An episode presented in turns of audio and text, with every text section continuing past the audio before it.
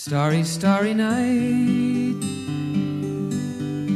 Paint your palette blue and gray. Look out on a summer's day with eyes that know the darkness in my soul. Shadows on the hills. Sketch the trees and the daffodils. 理想的读者是与作者一起完成作品的人， Winter chills. 他以阅读为创造，经阅读通往万物，用无数作者照亮自我。理想的读者读每一本书都像在读自传。这里是陌生人，一个人的精神良药。我是主播大飞。今天的为你读书专栏，大飞为你推荐的这本书叫《理想的读者》，作者阿尔维托·曼古埃尔。这本被乔治·斯坦纳誉为图书馆里的堂皇的曼古埃尔最具自传色彩的文集，回忆博尔赫斯的恋爱和切格瓦拉之死的影响，批判略萨同当权者的共谋，堪称一部阿根廷的心灵秘史。比起写作来，阅读更难产生大师。曼古埃尔可能是这极少数者中的一个，可以将阅读这一越来越稀缺的美德展示得如此动人。曼古埃尔有着深厚的学养，却无一丝匠气，而是将博学变为优雅。引用荷马，就像引用自己的生命；谈论塞万提斯，就像谈论自己的恋人。收听本期节目依然有赠书福利。节目最后，主播大飞将告诉你获取这本书的具体方式。我们先听节目吧。Starry, starry night. Paint your palette blue and gray.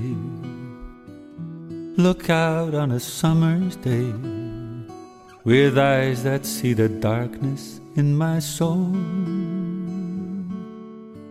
Shadows on the hills. Sketch the trees. 恋爱中的博尔赫斯。 一九四五年夏，博尔赫斯告诉坎托，他要写一则故事，讲有一处地方是世上每一处地方。他还要把小说题献给他。两三天后，博尔赫斯拿了一个小包裹到坎托家里，说里面是阿莱夫。坎托打开包裹，看见一个小小的万花筒，只是他马上就被女佣的四岁儿子打破了。阿莱夫的故事随着博尔赫斯对坎托痴迷的爱而往前推进。在一张写给坎托的明信片上，博尔赫斯用英文写道：“星期四，约五点，我在布宜诺斯艾利斯。今晚我要见你，明天我要见你。我知道我们在一起一定会很快活，但我已经感觉到和你分离而如肝肠寸断的痛。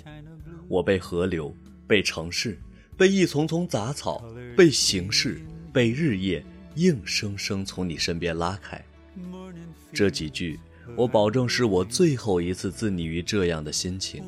以后我再也不会一肚子自怨自怜。亲爱的，我爱你，我愿你享有世间一切的幸福，广大无边，错综复杂，秘密交织的幸福未来就横亘在我们的眼前。我像某些糟糕透顶的散文诗人那般写着这些，这一张明信片不如不写，我可不敢重读。艾斯特拉，艾斯特拉坎托，当你读到这一张明信片，我应该已经快把我答应为你写的故事写完了。这是一个很大系列里大头阵的一篇。你的乔治。But still your love was true. And when no hope was left in sight, on that starry, starry night, you took your life as lovers often do. But I could have told you, Vincent. 关于那个是世上所有地方的地方的故事，是以布宜诺斯艾利斯的一位美丽的贵族贝亚特里斯·维特波死去的那一年夏天起头的。博尔赫斯，也就是主述者，深爱着她。贝亚特里斯有个表哥叫卡洛斯·阿亨蒂诺·达内里，是个爱掉书袋、装模作样的诗人，正在写一部恢宏壮阔的诗篇，要将世间万物和天堂一切悉数尽现于笔下。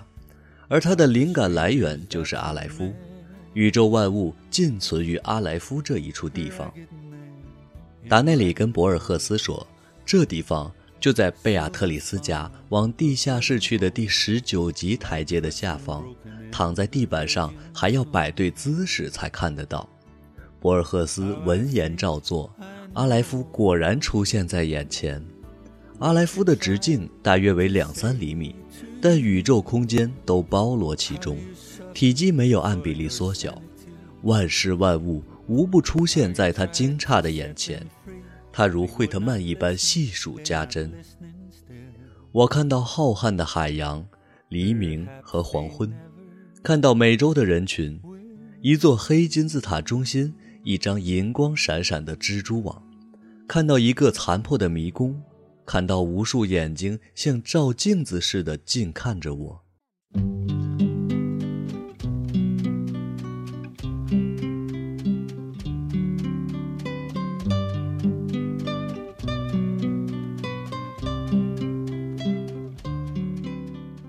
著述者将看到的事物一一道来，延续到下一页。在诸像中，博尔赫斯不可思议地看见了自己的脸，他的读者们的脸，也就是我们的脸，以及曾经是美好的贝亚特里斯触目的遗骸。不止，还有叫博尔赫斯看了大为屈辱的，他看见了几封猥亵的、难以置信但又千真万确的信。出自遥不可及的贝亚特里斯之手，写给达内里。我觉得眩晕，我哭了。博尔赫斯总结道：“因为我亲眼看到了那个名字被屡屡盗用，但无人正视的秘密的假设的东西，难以理解的宇宙。”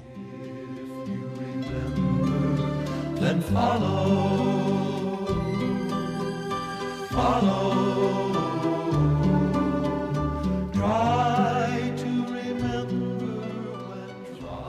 故事写好后，博尔赫斯投稿到《南方》杂志，刊登在1945年9月那一期。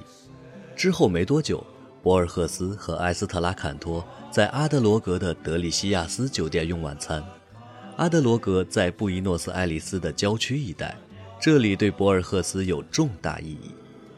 年轻时，他在这里和家人一起度过几年快乐的暑假，博览群书。三十五岁时。极度痛苦的他于1934年8月25日在这里试图自杀。他以这里为背景写下一部形而上侦探小说《死亡与指南针》，将德里西亚斯酒店变成一栋别墅，还取了很美的名字——悲伤罗伊。日暮时分，他和坎托沿着愈来愈暗的街道散步。博尔赫斯用意大利文背诵贝亚特里奇央求维吉尔陪但丁到地狱走一回的诗句，于此附上多罗西·谢尔斯的英译。啊，曼图亚的温文尔雅的灵魂，你的声音至今仍在世上传颂，并将和世界一样万古长存。我的一位朋友，不算走运，正在那荒凉的山地中受阻。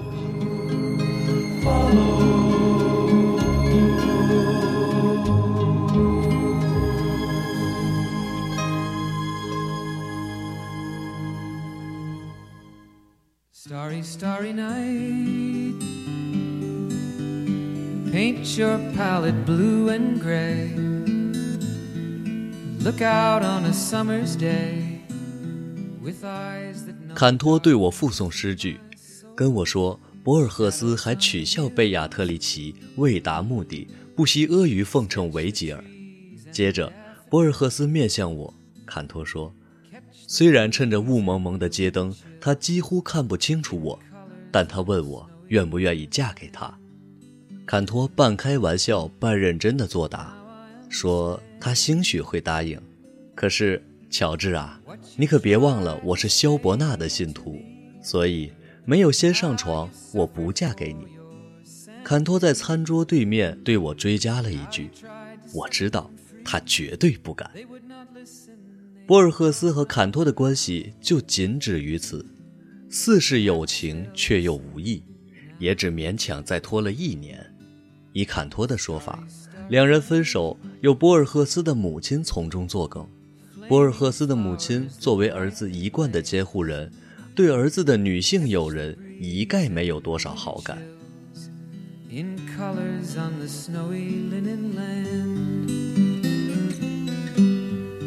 Now I understand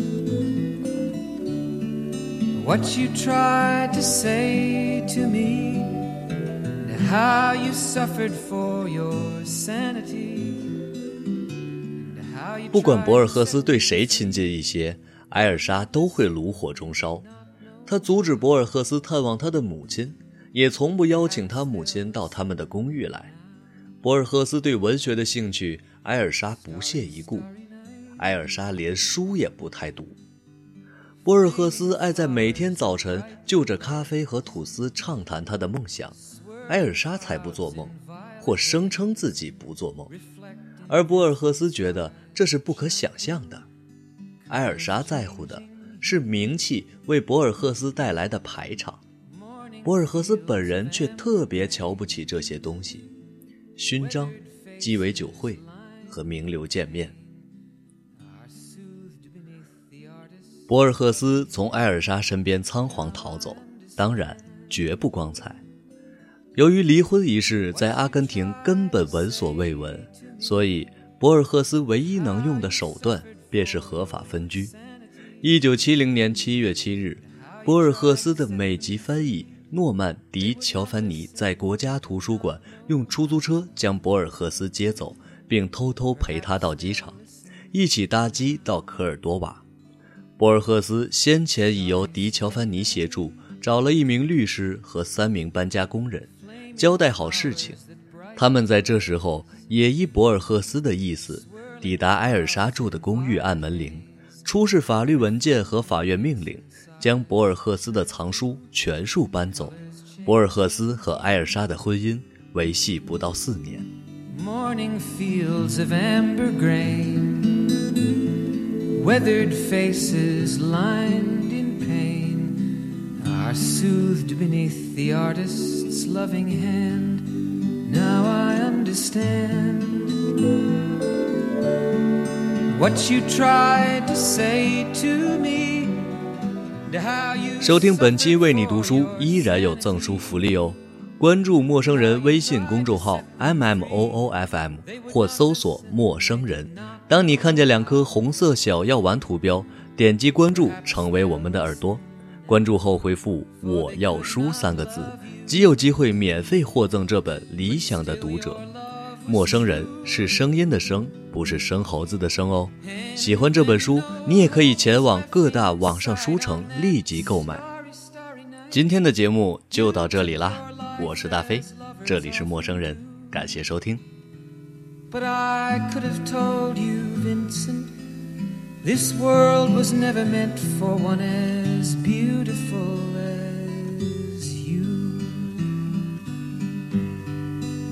Starry, starry night. Portraits hung in empty halls. Frameless heads on